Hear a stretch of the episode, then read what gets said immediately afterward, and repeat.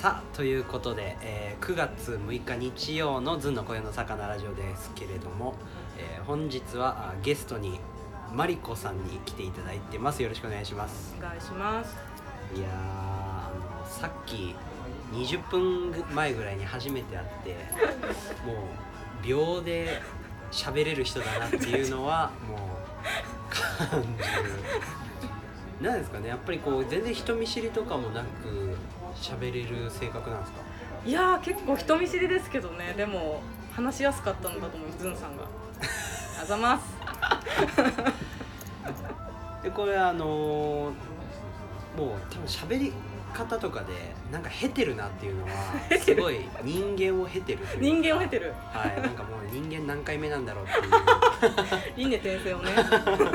何回か繰り返してそうなんですけれどもちょっとお仕事が広告プランナーっていうことで、はい。はいはい、どうしてその道を選んだのか。見せ方って重要だと思うしっていうのはあ基本的にどういうことなのなんかやっぱりこう広告ってはい。誰かがその作っているものを、はい。まあその人の口を借りてというかプロデュース外に出していくことだと思うんですけど、やっぱりなんかなんていうんですかねこう自分がもともと大学の時とかに、はい。まあ、いろんな団体に所属してたりとかもあったんですけど、はいはい。そこでやっぱそれをかっこよく見せるみたいなことがすっごい下手だったんですよ。はいはいはい。でそうすることでこうなんかみんなからダサとか、うん。結局なんかそのなんていうんですかね意味がちゃんと伝わらないというかちゃんと一生懸命真面目にその活動をやってるんだけどそれがちゃんと外に伝わってないなっていう感覚があって、うん。どうやったらじゃあももっとみんながいいなとか魅力的だなって思ってもらえるように伝えられるのかなってずっと考えてて、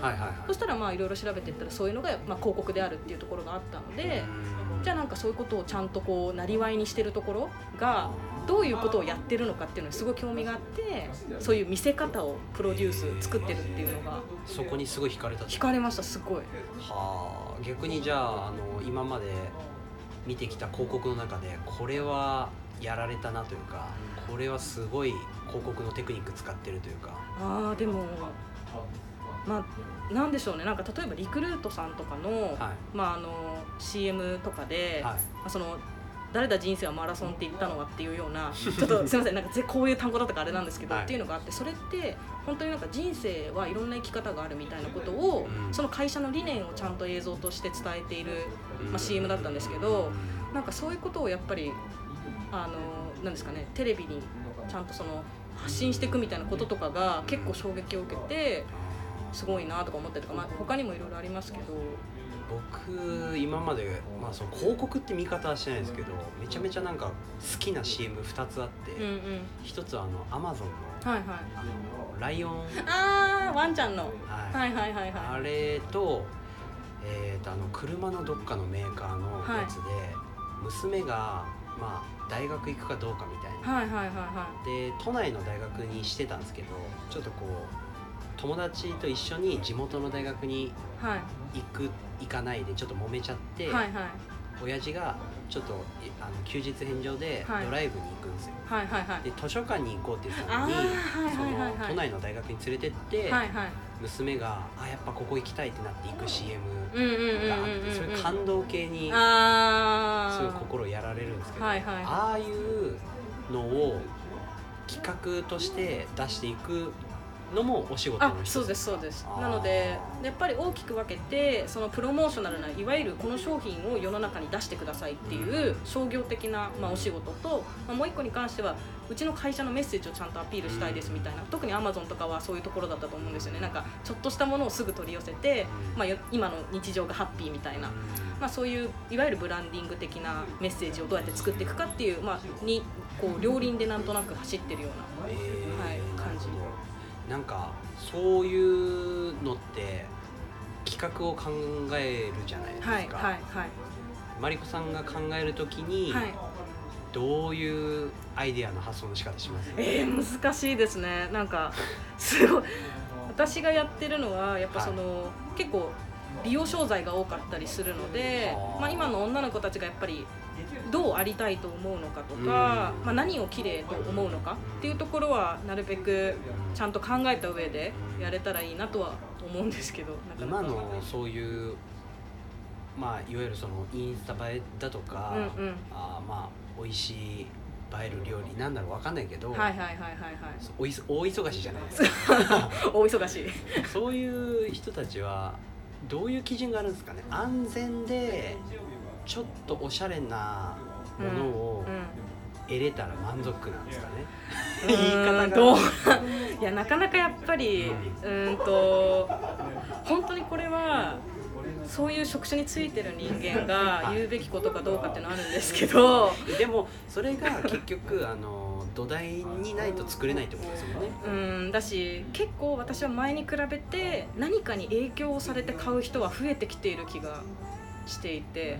え今増えてきたんですか？逆にはい。なのでそのなんて言うんだろう。だからやっぱりこうみんな寄ってたかっていろんな人にいろんなことを言ってもらおうとかしてますしそうすればそれがやっぱりこう信頼性につながるから買ってもらえるとか。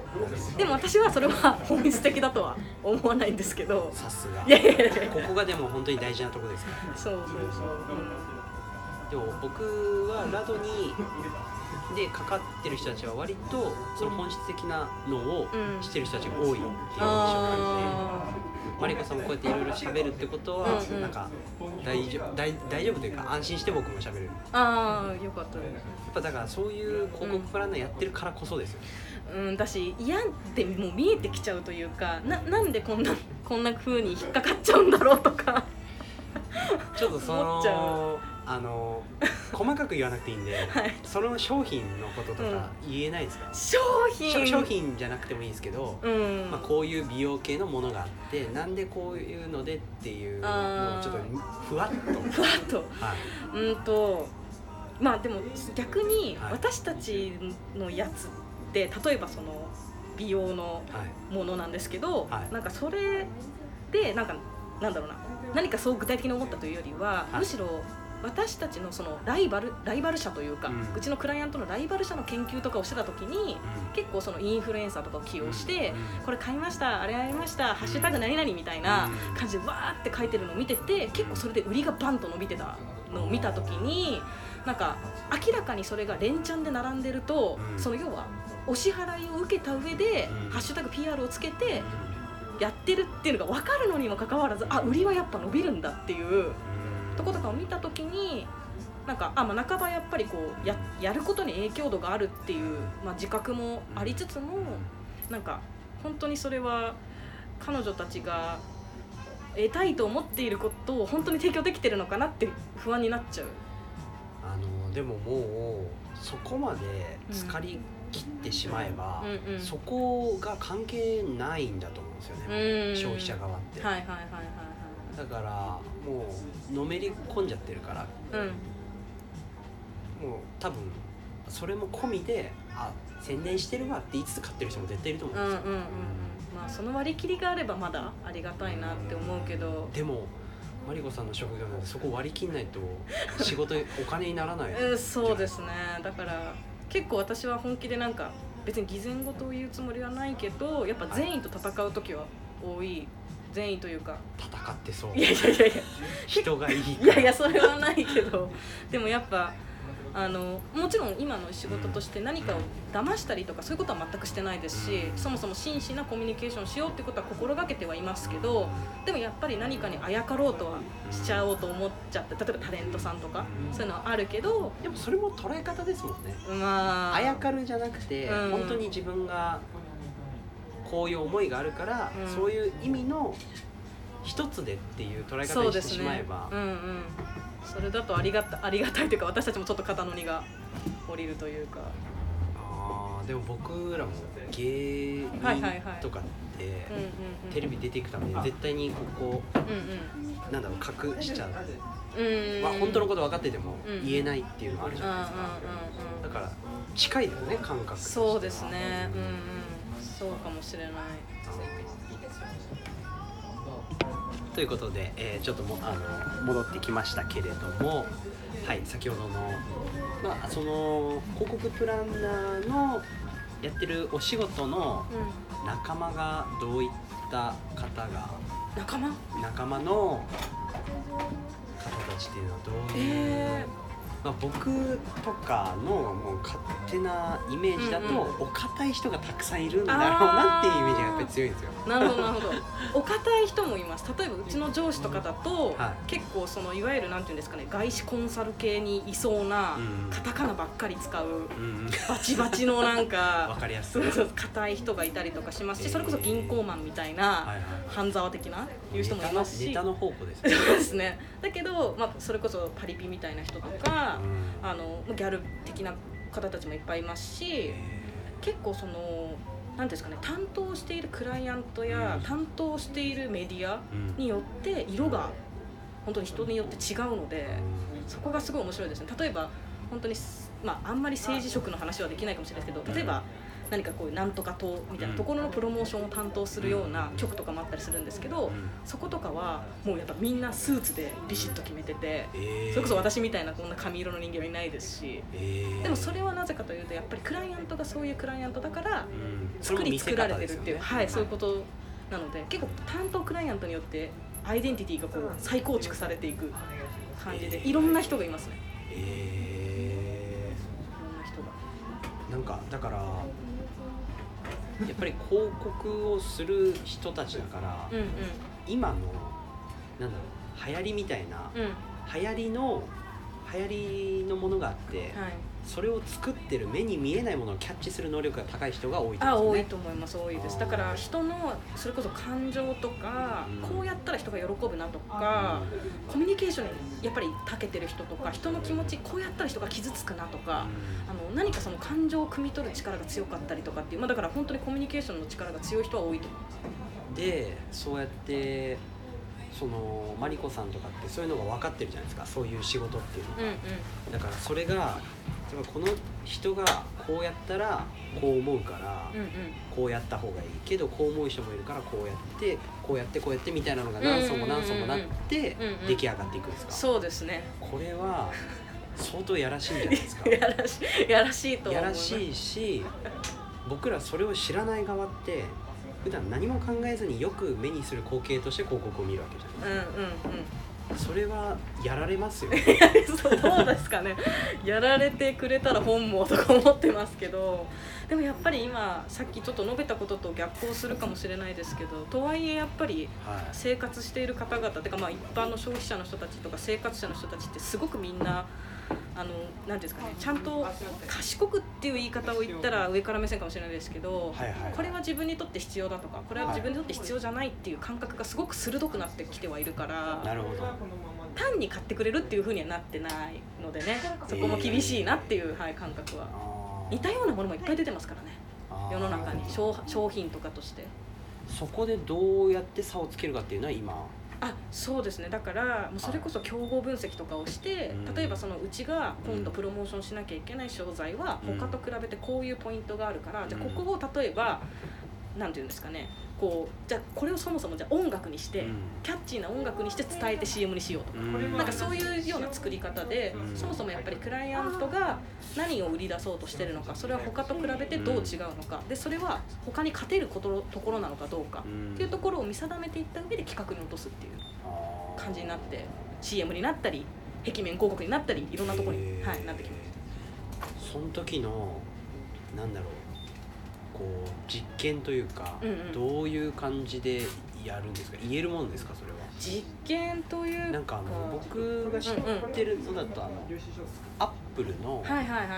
えと新作で出る iPhone とかあるじゃないですか、はいはいはいあれを先に出して世の中の反応を見て、はいはいはい。なんかやるみたいなのを聞いたことあるんですけど。あはいはいはいそういうようなことなんですか？あそういうテストマーケティングもやっぱやったりはしますけど、はい。基本はなんでしょうね。でも一発勝負が多いというか、えー。事前にもちろん例えばあのいくつかその例えばじゃあ今回出す商材これです。競合との比較としてこういうポイントが強みです。じゃあそれを比較にしたストーリーボードを4つ用意します。はい。でそれぞれこういうところが違います。それを一回調査にかけます、はい。で調査にかけてどれが要は例えばランダムに選ばれた100人の人がどれがいいと判断したかはい。とかっていうのを見てあこっちの方がこういうポイントで受けが良さそうだからじゃあこれをこういうタレントさんを起用してこういう CM にしようとかっていうのをやったりするんですけど基本はそんなのなんてランダムだし人の、うんそもそもやっぱ一過性のあるレデータでしかないので、基本はもうみんなあなんかこれだったらうまくいきそうだねみたいな、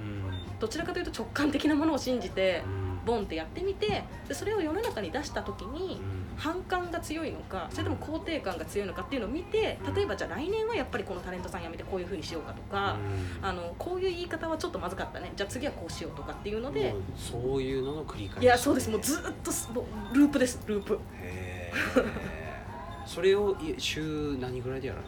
え週何？えでも私はもうずっと週5っていうかでずっとまあ私の持ってるは商材自体は、まあ、10もいかないくらいですけど、でもそれであのもう毎なんですかね毎月毎年うん。いろんなプロモーションがあるので、もう日々ひたすら毎日それに向き合ってるっていう。いうーん。なんか今までマリコさんがこれやりたかったなっていう企画とかこれからやってみたい企画とか今気になってる企画でアイデアというか、はいはい。なんかあるんですか？過去こういうのやったら面白そうだなとかいう。あーでもだから結構やっぱりはい。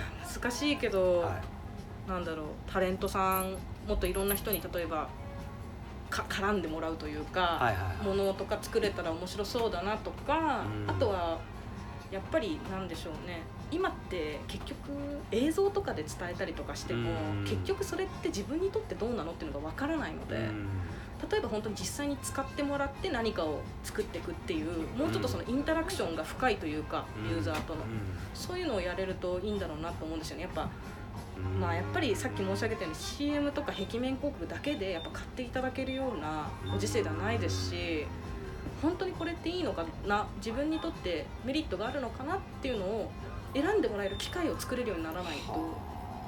はあそういうの僕今すごい知りたい時期なんです。よ 時期時期的な問題なんです。なんかあのそういうのを学びたい欲は強いあーなるほど。芸人さんとかのネタとかもそうだなうんうんうんうんうんうん。うん。なんかやっぱ基本的に笑わ笑えば僕はそれでいいって思ってるんですよね、ネタはどんなものである？から、いろんなたくさんの人を笑ってたいんで、うんうん。そしたら今流行ってるものとか知らないとあれじゃないですか、うんうんうん。そう確かに確かに。そういうのをどういうふうにもう街中とかも歩いたりしてキャッチングしていく。あーでもそういうのもありますあります。とか例えばそれこそちょっと競合周りの話が多くなって申し訳ないんですけど例えばはい「ポップアップショップを出したとか、うん。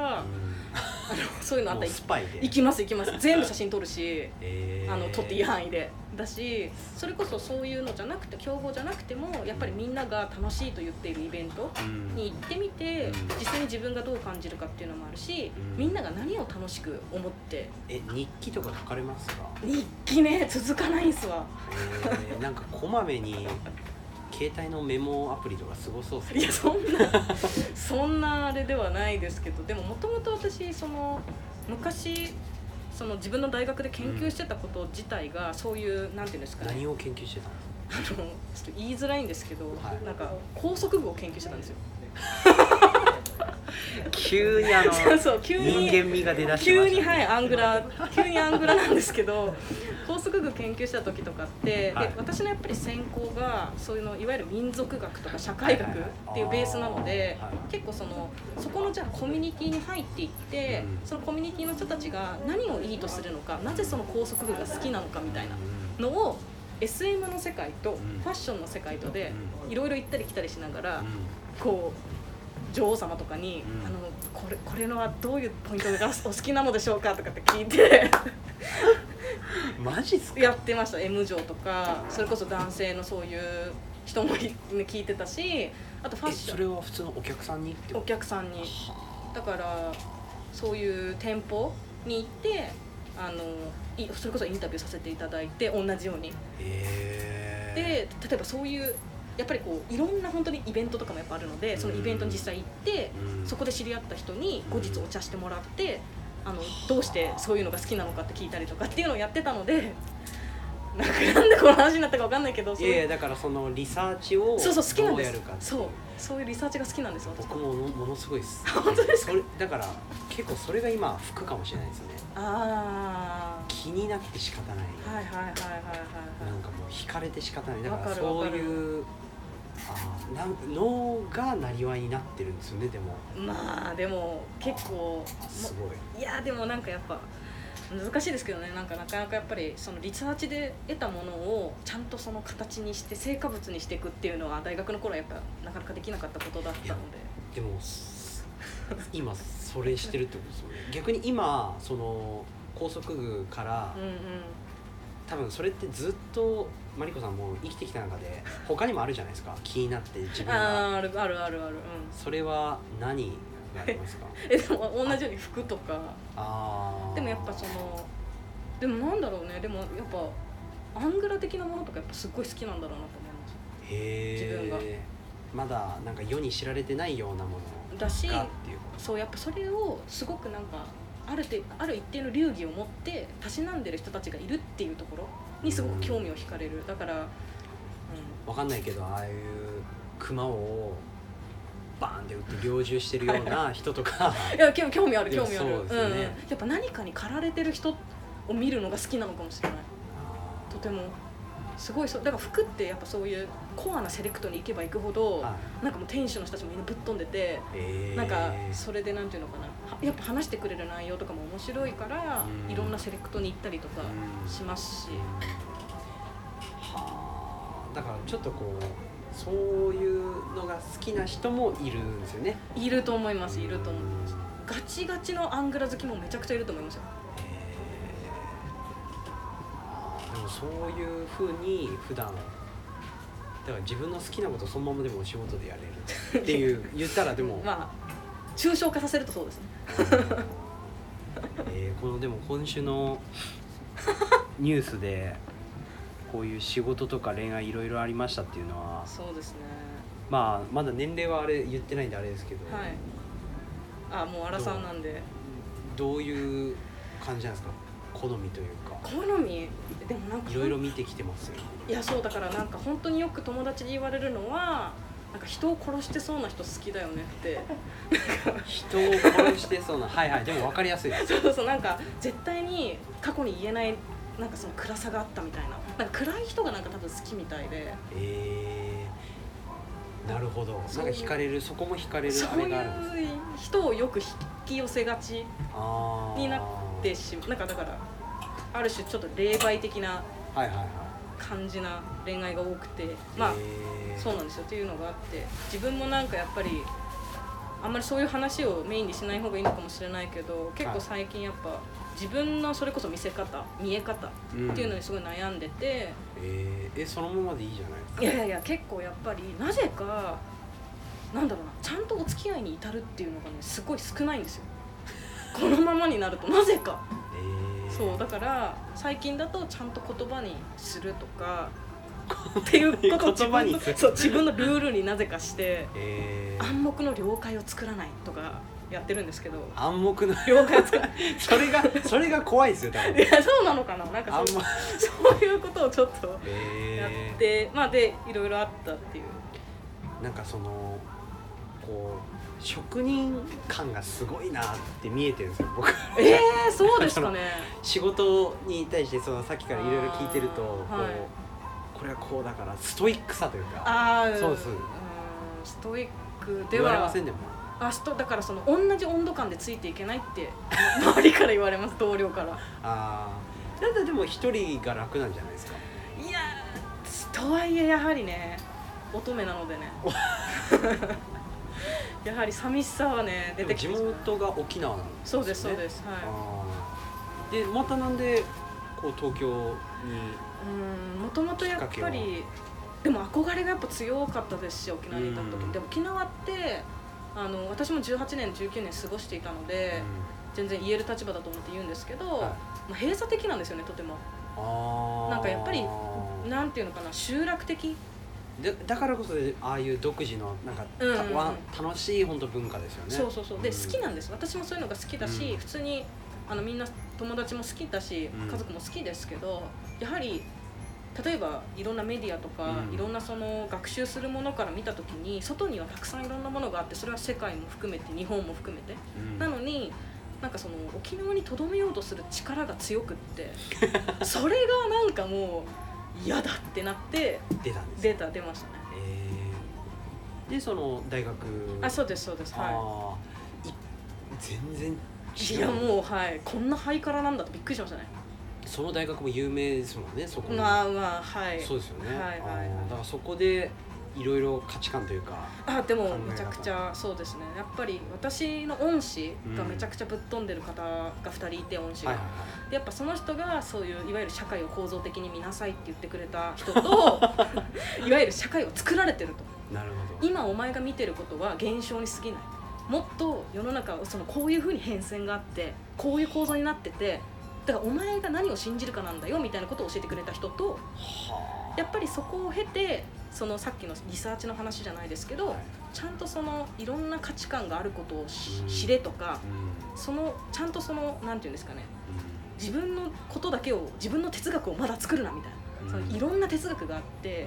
そのいろんな人が大事にしてるものを知れる人になりなさいみたいなうん。ふうにやっぱり言ってくださった恩師とかがいてやっぱその2人に出会そったのの恩師は何してる方なんですか？えっと、1人は本当社会学者でゴリッゴリのへあのえ。最近あの三島由紀夫の映画があったと思うんですけどそこにもはい出てた人なぐらいゴリゴリのいわゆるそのもう国学というか日本のその日本やもう世界のそのもう社会学をやられていた方なんですけどでもう一人の方はもうそこの私の大学からはいなくなっちゃったんですけどもともとファッションデザイナーをしててそこからなんかファッションだけじゃなくってもっと社会学を学びたいって言ってイギリスの大学院に行かれて戻ってきてうちのその大学の教授になられた方がいて。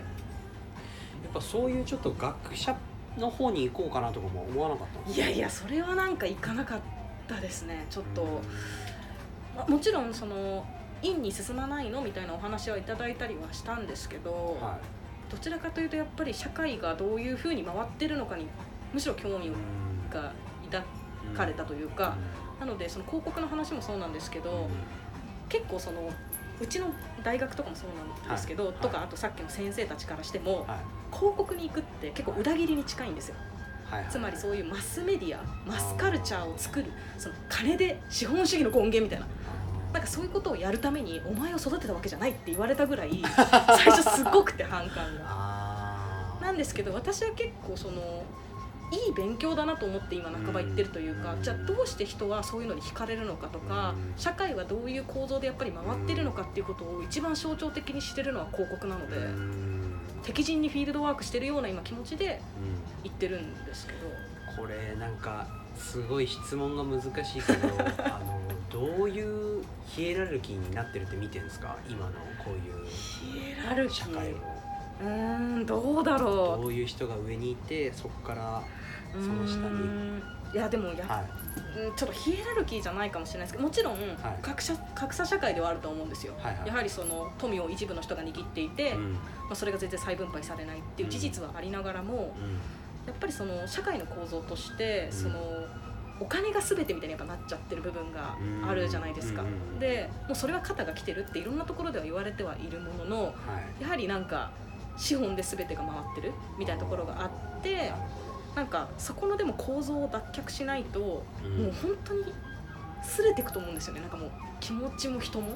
うん。だからやっぱあらゆる社あの経済学者たちがうん。もう次次の資本主義というかうん。を探さないとん。ダメだダメだって言いながらなかなか次のものが見つかってないのでそのヒエラルキーじゃないんですけどやっぱそこの歪みはすごい感じて例えば代理業も多分はい資本主義じゃないと成り立たないんですよ。はいはいお金を払ってまあ、スタッフを買うみたいな考え方なので、あのだからそこにはもう権力構造が生まれて、うんいや金払ってんだからやれよみたいな、誰が主だと思ってんだよっていう、半ば奴隷制度と一緒というもそれがあるあ全然ありますよ、はい。ありますよ、やはりそういうことをもちろん明言はしないにしても、うん。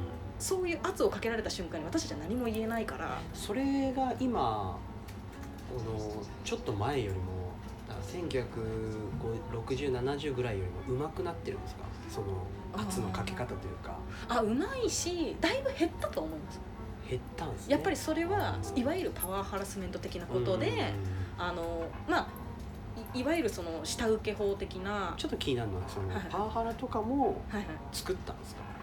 作っ作作られたもんなんですか。あーでもねそれはめちゃくちゃ私もなんだろう感じることがあって例えばうちの、まあ、会社しかり広告ってパワハラの温床というか、うん。パワハラってよくあるんでしょって聞かれるんですけどはい。もちろんそれ自体は良くないと思うんですけど、ん。例えばまでそれは現ああるしっていうことですね。ああるしっていうのもあるんですけど、はいでなんかそのやっぱりいろんうん。例えば、なんていうのかなクライアントもめちゃくちゃそれこそさっきお話ししたように強いしなぜなら主だから、うん。だし例えばじゃあその、うん CM とかを流してくれる媒体者も強いわけですよね。だって流してほしいんだろっていう、うんなあ。ってなった時にそこに例えば立ち向かっていかなきゃいけない。うん。とするならば我々が、うん。まあ先輩は後輩に対して教育する時にうん。負けるなよっていう姿勢で臨みますよね、うん。そうしていくと多分パワハラになっちゃうというか交代ができていくというか組織の。なんかだからそうざそういうのに言葉つけただけっていう言い方もできるできるしそうならざるを得ない環境だなとは思ったりしますけどね、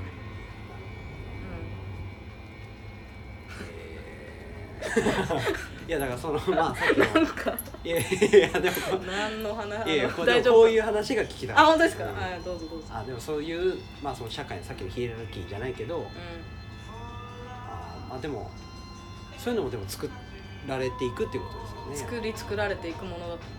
でもその資本主義はやっぱり弱くはなっていってる。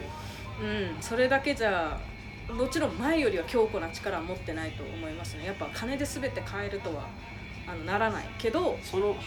あどうぞどうぞ。その次に出てきてるのはなんか。いやそこがねでもなかなかあれなんですよね。そのうん半ばもううんはいお金同じお金じゃないかと思われるかもしれないですけど、なんかその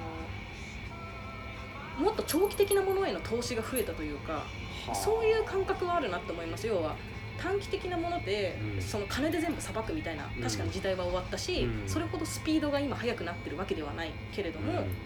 あの例えばじゃあなんだろうな金には代替できないというか、うん。まあ、よく言われるやつとかでいくと例えばそれこそ環境保護をうん。ちゃんと企業がしておくことで、それで例えば環境が改善されてあの会社良かったねって思ってもらえるために今からコツコツやるみたいな。なんかそういうあの 一発では買えないんだけど、うん。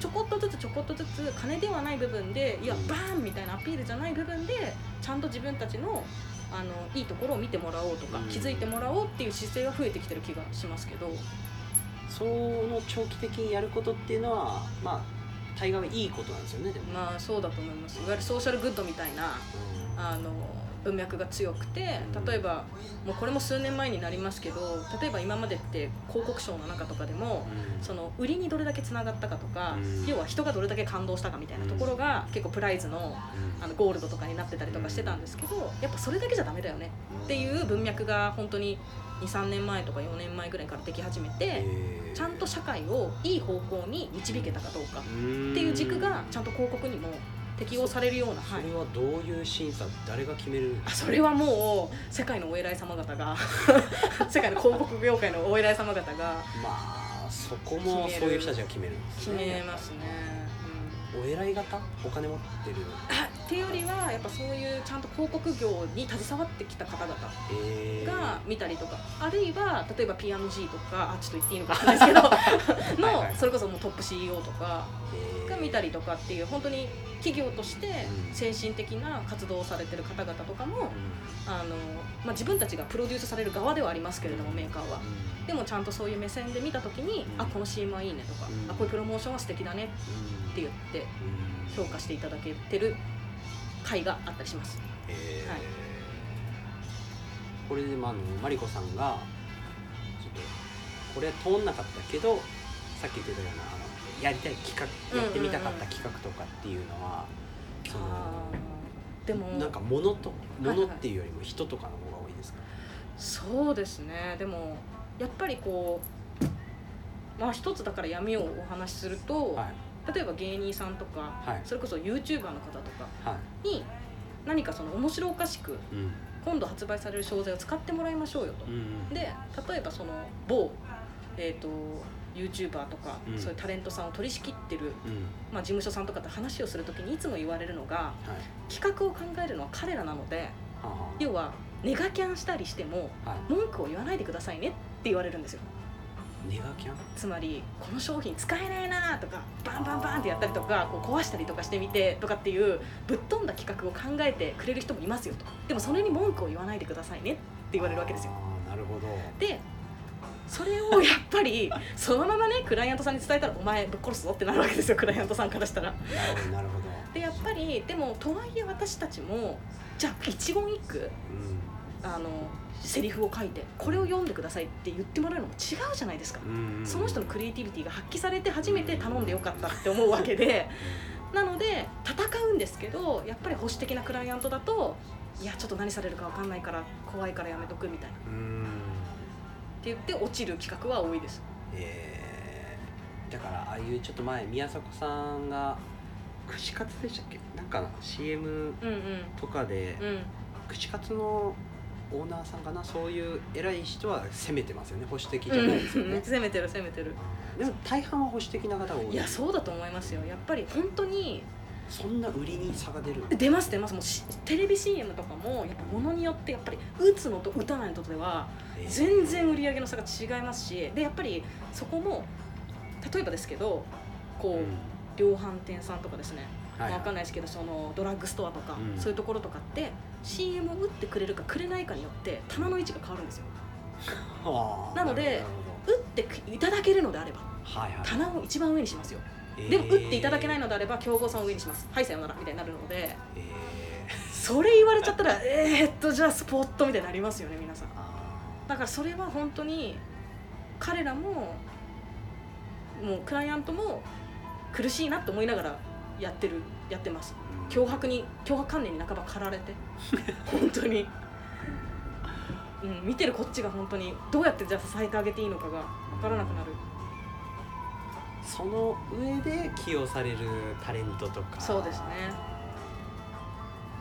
マリコさんから見てこのタレントは強いなっていうタレントさんとかいるんですか？強い？だからまあ僕だとやっぱ木村拓哉さんとか。ああんなマあックの CM でドカンと。話題性なんかいろんな方向からつつかれるのはやっぱいいすげえなって思いますすごいですね。特にマクドナルドとかにやっぱ出演してるタレントさんたちはもう本当強いし。あのすごいマクドナルドさんとかってめちゃくちゃ研究してタレントさんとかも起用したりしてるんで。本当に。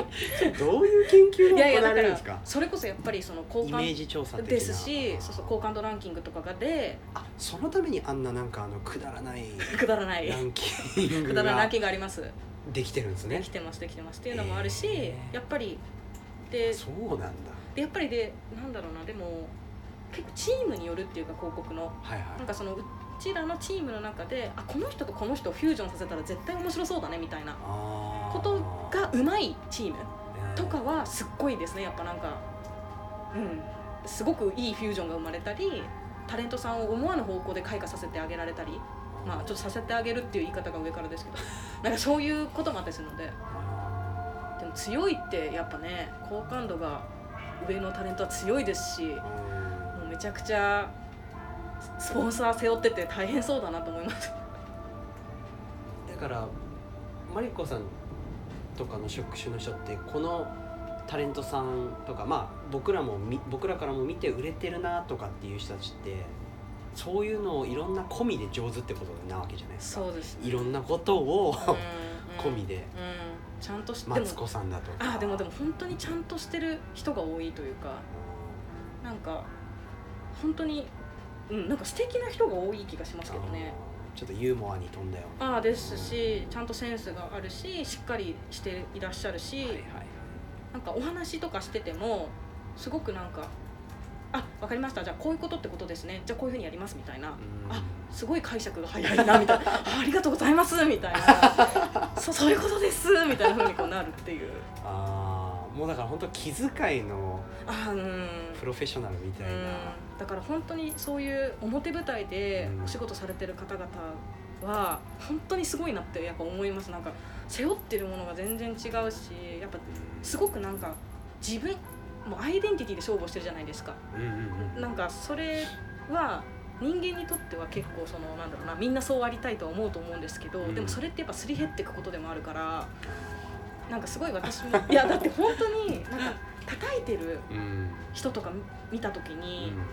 まあ本当にねそういう彼女が彼と会はいはい。って、そこに対してこうなんかそこで何か意見が生まれたのであればまだ分かりますけど、うん。やっぱりその世間体でしかないと思うし彼らが一生懸命プロデュースしながら作ってる面でしかないので、そこを批判するとかやっぱそれにすごく傷ついてますから彼らも。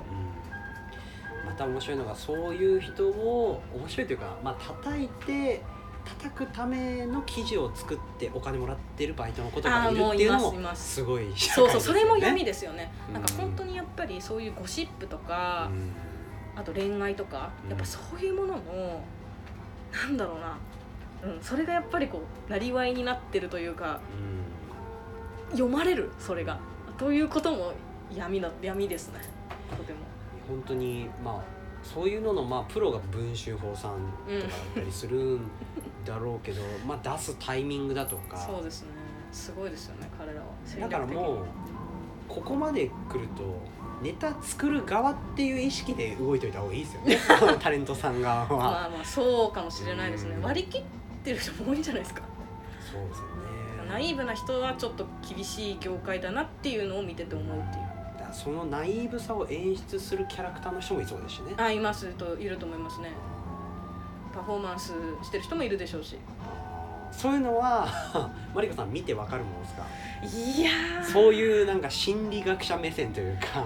あでもあどうあどうなんだろう。でもそこまでは何回かやっぱお仕事をしていくと分かってくる。あ割り切ってやられてる方なんだなとかあなんかすごく楽しんでやっていただいてる方なんだなとかそういうのは分かってきますけど1回2回じゃちょっとえーなかなか。そうですよね。そうそういうのをなんだろう隠してるわけじゃないだろうけどもうん。分厚いだろうからうん面もでもやっぱりなんせその噂が好きな業界なのでうん。何かしたり何かあるとすぐ広まるからうん。それで入ってくる情報とかいろいろありますけどね。えーあの人はこういう仕事は受けないらしいとかこういうことをやると機嫌を損ねるとか。もうじゃあもうベラベラ言えないようなもう秘密にしなきゃいけない情報ばっかり本当に入ってもうくる NDA もだらけというかそう。だからでも本当にちょっと気をお互い気使ってるんで、うん。うそんなもう日々 いろんなものを抱えて上で マリコさんの唯一のもうストレス発散法じゃないけど がこれは。金属磨きって書いたんですけど。もう無心無心に。になりそうでしかない。無心無心につけて磨くっていうもうシルバーアクセサリーが多いので、はいはいはい。あアクセサリーを磨くんあそうですそうですそうですそうあー。ですひたすらこう磨く。ひたすらずっと磨いてる。それはあえてもう錆びさそうとかいうぐらいもあるんですか？いやいやいやもう。もう自然的に汚れたものを。そうですねもう。自分の邪心をこう落とすように 落ちろ落ちろって言って。で健康法ランニング。これめちゃめちゃいいんじゃない？いやそうなんですよ。ねやっぱだからコロナになっちゃって、うん。本当になんか1日12本みたいな。うん。iPhone 見たら。うん。これやばいなと思ってうん。朝。ん？一日10 12本あのあ歩数が。え？どういう生活いしてやいやだからもうなんかトイレ行って帰ってトイレ行って帰ってみたいなやつが 全部で12分ぐらいしかなくてなんか終わったわっていう話をなんかクライアントと話してて どうしようみたいなどうしましょうこれとかって言っすてごいですね。それででもそんぐらいなんかやることがある幸せですけどね。いやもう。そうですかね。なんかそのそれに気づかないぐらいもうすごいことになってんでしょうけど、いやいや本当にでも周りがとっても頑張ってる人たちが多いのでうん。それにちょっとでも報いなきゃっていう気持ちにはなります。えーだからもうランニングとかで発散じゃないあそうですね。でもすっごい発散になるんだなと思いました。うん。あの結構だからもう金属磨きと一緒でうん。結構無心にもう音楽爆音で聴きながらうん。こう結構気持ちいいものなんだなってさ っと音楽爆音で聴きながら。爆音ですよ。爆音もう鼓膜黄身も引きちぎれるぐらいでもう爆音で絶対これな分かってるだろうなと思う。すれ違う人がもう何聞いてるか。えー、もうじゃあ0か100かみたいな本当に。そうですはっきりしてるそういうのが暴飲暴食とかにはなんないですか？ならないですね。あ食には向かないですね、うんなんかでも美味しいものも好きですけど、そうん適度でいいや。だからそれよりはだからあ別になんかそのでも自分も華奢ってわけではないですけど、でも美味しいもの食べるよりは服買いたい。っうん。ていうふうにお金の寄せ方が全部服になっちゃいますね、あうあだからそのマリコさんがそんだけ毎日いろんなことやってまではい。得たいものって何なんです いやそれマジねいろんな人に言ってくる親からも言われるんですけど。そうですね。気になっちゃいますねやっぱり。いやどうなんでしょうね。本当それが今見えてなくって人生これで終わるんじゃないかって思ってるんですけど。でもそういう数学アインシュタインさんとか、はいはいはい。そういうなんか研究してる人ってそれでもいいからっつっていくじゃないですか、うん。そういうのと近いですか、うんかもしれないですね。結構何かを得たいがためというよりはうん。なんか、まあ、とにかく多分やりがいはあるんでしょうね。やっぱすごく、ううん。んやっぱそういう思いもあるしクライアントさんをどうにかこうサポートしたいって気持ちうん。がやっぱ強い。いやだからねもう多分ねそういうき気持ち悪い男性遍歴と多分つながっててなんかその人に何か貢献したいみたいな変な気持ちがねうん。なんか強いんだと思います貢献欲がそうそうみたいな奉仕欲みたいなご兄弟とかいないんですよね一人っ子なんですけどあーなんかあのあれかもしれないですねぜ前前世とかで前世とかでなんこうすごい大金持ちだったんですいやいやいやいやどういうことだから今世でちょっと何かしないとあーそのっていう分その分をなるほどなるほどそうかもしれないえそそれを感じてるところもあるんですかこの何かしなきゃなっていう。あ使命感みたいなのはあります？それはだって何にもないのには生まれないわけですよね。それはなんかこう 今まででなんかしちゃったんですね。いやしてしてないんです。けど勝手に出てくるんですかですね。あとはやっぱ私の母とかがうん。結構その女性一人でしかも結構なんていうんですかね、まあ、夜の世界というか、うん。っていうところで結構お金を稼いでうん。いたとことかを見てたんで、なんかその時から結構完璧主義で一生懸命にストイックにやってる母の姿を見てたから、自然とこうあらねばって思ってる気はしてますけどね、あとまたなんかそのさっきの金属磨きとか、まあ、ランニングとかその仕事内容にも起きるだろうけどなんかその自分のリズムでガンガンなんかこうい好きなリズムで何かをやれるっていうのが好きっていうか気持ちいいみたいなうん感覚ですよね。でもそれもだからあるかもしれない。だからそうなんですよね。もっと本当はだから私は周りからやっぱりもっとチームを頼ったらとかうん。言われたりするんですけど頼ってるつもりなんですけどね。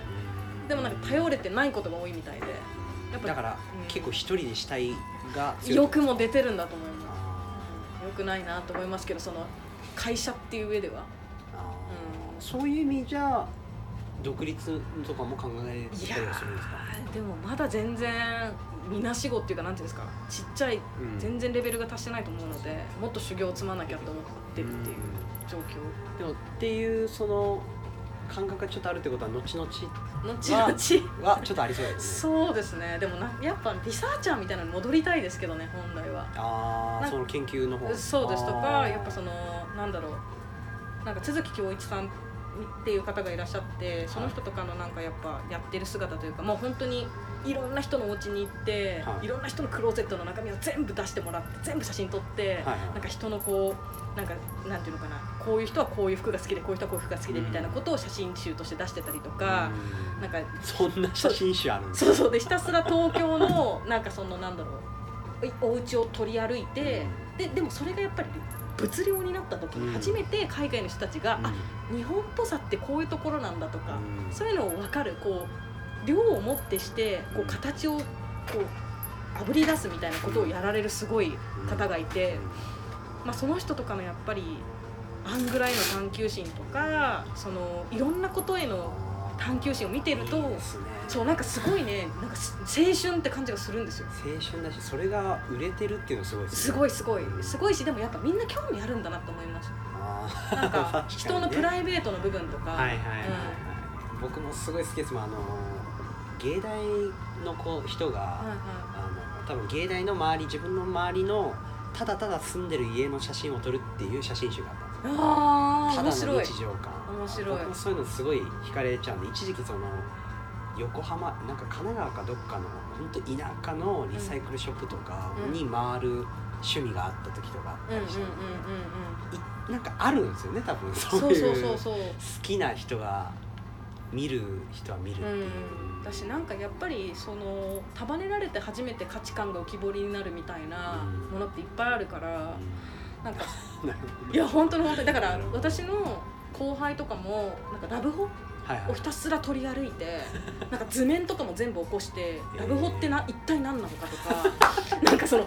一体色は何色が多いのかみたいなこととかをやってる子がいてすっごい素敵だなと思って。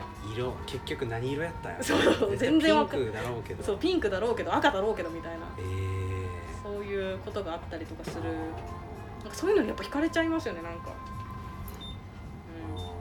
クレイジージャーニー好きうん、あクレイジージャーニーとかね。うん面白いんですよねあれもね。あれも超面白いから。でもまあ突き詰めるといいんでしょうねやっぱり。そうですね。だから言うたら僕それ服っすね多分。うんだっておしゃれですもんね。だってそんな着ます？すごい。そんな気は、ういやん僕あでもそこういうのを全然着る着れる人ですよね。いやでもそうですか？あんまりなんかそこの昔とかはめっちゃ派手だった人みたいな感じあそうですそうがありますすそうです。そそこは通ってきたあ。通ってきましたね。あとなんかピアスバチボコ開いてたみたいな。バチボコ開けたいです本当にもう。バチコリいろんなねことやりたいですね。なんかあやっーでも今はやっぱりその広告プランで働いてるとこでもっと何かちょっと自分の中で踏ん切りつくまではやろうぱそうですねそうです。ね、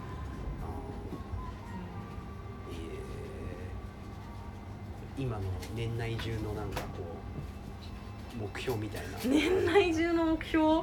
普通に彼氏作るとか。いやもうねいそれずっと掲げてますけど。結婚はされたい？いや設計したくないですね。い。や事実婚ぐらいでいいっていうかやっぱその結構やっぱそれもうんなんかその結婚ありきのお付き合いとかがうん。あまり生産的だと思えないタイプ。うん。なのでそのうんなんか、まあ、法律的にお互いやっぱ縛った方がいいよねって思うのであれば縛ればいいしうん。でも必要ないよねっていう人同士だったら別に縛らなくていいのではって思うタイプなのでそこは目標じゃないけどでも何ですかね目標。うんすごい柔軟な。んいやでもなんか結構難しいけどでもやっぱコロナ減ってまあ結構今うちの会社も、うん。もう私がお世話になってるクライアントとかもてんやわんやなん。で、まあ、やっぱり何かしら今プロモーションが控えてたりとかするので、うん。そこでちゃんと成果を出していきたいなっていう気持ちはもう本当に何ですかねもう去年とか一昨年よりよりも1倍というか思ってはいるところではあるしあとは結構その新しいお仕事とかもいろいろいただけたりはしているので、そこでも頑張っていきたいなっていう結構仕事寄りの話がはあ。多いのとただあとはなんかね本当ごめんなさいなんかいそこに書いたかもしれないですけど、ちょっとタトゥー入れたいんですよね目標として今年の。すごい強いんですねうん。なんかやっぱりこうすごいねやっぱ。入れてることがそれはファッションの文脈だったとしても何か使命としてとかその自分の価値観だとしてもやっぱすごいかっこいいなってやっぱかっこいい思う流儀的なやっぱ。なんかその結構そのやっぱ私のなんだろうな後輩とかもうん。すごくやっぱり入れる子が多くなってきてて、でそれってなんかなんていうんですかね結構私の好きなそのファッション哲学者の方がいるんですけど、はい。結構そのタトゥーをすることもピアッシングも、はい。結構その自分の体をちゃんと自分のものだって認識するためにやってるっていうふうに掲げてる方がいてはいはいはい。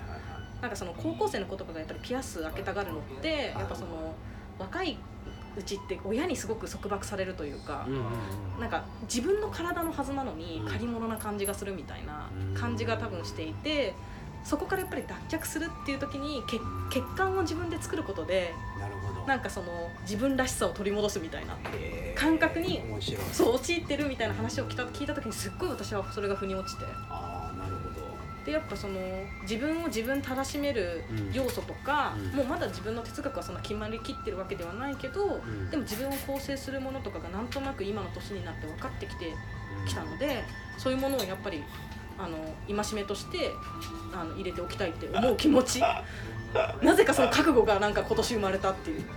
今までタトゥー入れようって思った人の中でめちゃめちゃなんか文脈あります。いやそんなことないですよ。そんなことない。なんかそのそうもうすだから何を入れるんだろうって思ってデいザインやね本当にどうしようと思って。まだ一個も入ってないんです入ってないいんですよ。バージンなんですよ。だからそのタトゥーバージン。タトゥーバージンなんでだからワンポイントタトゥーの画像探しがそうめっちゃゃ今もずっとひたすらそれをもうやってるし。それはでもみんながやっぱりどういうものを入れるのかにめちゃくちゃ興味がある。それは本当になんか「えー、なんで可愛いじゃん」みたいなことを言ってみんな入れる子とかもいるまたその友達とかも。それもすごくやっぱ興味がある。なんかそのまあ半ば、まあ、一生別に入っちゃってもいいやみたいなうん。風にやっぱ何をたらしめてそうさせたのかこのマークがみたいな。っっていうのでずっとこうやって見てて。深夜。寝れねえみたいな。もうブルーライト当てまくりみたいな。自分で。本当に。ひたすら見て それをやってます最近。はハマってんのちょっと候補あるんですか？ありますね。やっぱそのだから例えばそれこそまあえ普通じゃんとか思われるかもしれないけど、はい。やっぱり私もともと沖縄が出身っていうのもあるから、はい。まあ、その沖縄とか海とかそういうところのモチーフ。あーやっぱ原点に帰るんです原ね点にはねうん嫌が王でも帰らざるを得ないという ところであるとかえー。そういうのはやっぱあるしやっぱそのあとは大学の恩師に学んだこととかうん。あのそれこそなんか今日もねそのアンチテーゼみたいな言葉が出てたうんキャップがあったりしましたけどやっぱそういうなんかその自分がすごく共感を得た社会学の用語とかなんかそういうのはやっぱ掘りつけておきたい。あ本当にねやっぱ忘れちゃうっていうか目の前のなんかことに目まぐるしくやっぱ毎日駆られていくと、うんうん。本当にその時大事だなと思った価値観とかが薄れていっちゃうのが怖くて、怖いっす。怖いですよね。怖いっす、本当なんかえこんなんで過ぎ去って死ぬんかみたいな。う思っちゃうというか。んだけどそんなもんっていう捉え方もあもうある。ケセラセラ的なね。うん。いやあるある。それはどうしてだから僕もだからメモアプリとかにメモもするし 書くし。だけど書いてる途中で思うんですよ、うんうん。書くほどのもんなんだったらいらねえんじゃねえかっていう。あーなるほどね。刻みつけられているはずではと。うんそんなだからそんなもんなのかなって思いつつもうメモを途中でやめる時もあるし。あーその思想もめっちゃわかります。その思想もわかるわかる。いやそうなんですよね。そのあこれだこれいいなって思った3日後ぐらいにその3日後に忘れてるんですよ。あこれいいって思ってたのあったのみたいな思い出すのを繰り返してるのもあるし。あーみたいなはいはいはいはいはいそういうのをタトゥーで入れるっていうのもいいんですね確かに。そうですね。まあちょっと人によってのその捉え方がある文化だけど、でもすごいなんか今今だからこそすごいそういうことってみんながやってることはすごくやっぱり今の世の中って不安だしはいはい。何のために自分がいるんだろうとか自分って必要なんだっけみたいなことをすっごいみんな考えてるしそれに駆られる広告やそれに駆られる SNS そっかいやー怖いい怖い。やでしょ？ってなるから。もうそれで余計に駆られてますから。それが。駆られ放題。駆られ放題。駆られ放題 駆られ放題。うん。駆られ放題ですよね本当に。振り回されちゃいますよそう本当にそう。そうはっていうのがあるんでね。あでもそれを作ってる人もやっぱ振り回されるんですもんね。いやそうなんです。だから結構なんかなんだろうな誰かが悪意を持ってそういう構造を作ったというよりも私やっぱりそのいわゆるネガキャンされるネガティブキャンペーンをされるような業界であったりとか、うん。そういう仕事についてみて思うのはみんな善意でやってきたことがうん歪みが生まれてるだけなんですよ本当に。なんかその誰か完全懲悪いわゆるその水戸黄門とか今の半沢的なその誰かすごいこうしてやろうみたいうん。な悪役がいるわけではなくてえこうした方がだってみんな良かったんじゃなかったのってうん。思ってそれがたまたま人の善意が違ったがゆえに歪みが生まれてるだけなのでなんかそれはすごい、うあだから一人一人の意識でやっぱ集合意識あ的なのは大きいんですね。ん、うん、だからなんかまあそのね人にやっぱり優しくなれない余裕が今あんまないっていうのはもちろんわかるんですけどうん。ご時世的には。でももうちょっとなんかそうなって。それでもですよね。そう。そこだからこそだよね。そう。本当になんか最後の砦ってやっぱそこ意識だから本当に人の。なんか物なんかもう全然物とかじゃなくってやっぱうんなんかそこがやっぱりそのどれだけお互いねつながれるかっていうのはすごく大事そうですね。だからもうこうこういう話をしてもう悟りとかじゃなくてもうただの普通のこととしてうん。みんなが喋れるようになるとでかい。そう本当に思うんですよ。だからやっぱ私も友達とこういう話しかしないので。あそうなんですね。本当にこういう話しかしない。どうやったら涅槃にたどり着けるかみたいな。ニルバーナとはみたいな。もう本当になんかそういうすごい話。頭使いまいすやいやいや全然全然全然。いや結局やっぱりいかにやっぱ世の中をネタバレし合うかっていうか、うんなんか。世の中をネタバレしていやだってなんかそのパフォーマンスって本当意味がないと思うっていうか、うん。だから友達ともその善悪についての話もするしうん。あの本当にダメだなと思ったらお互い叱り合う関係も多いし、なんかその本音でのちゃんとコミュニケーションを取れるようになんかそのやっぱりどうしてもなんだろう偽り合わなければならないみたいなあの傾向もすごくやっぱ世の中あるから特に若い子たちを見てると。なんかもうちょっとそのお互いちゃんとネタバレがしやすくなるうん。風になればいいのになってすっごい思ってる。だいぶ今なった方あまあそう確かにね。昔に比べると確かにそうかもしれない。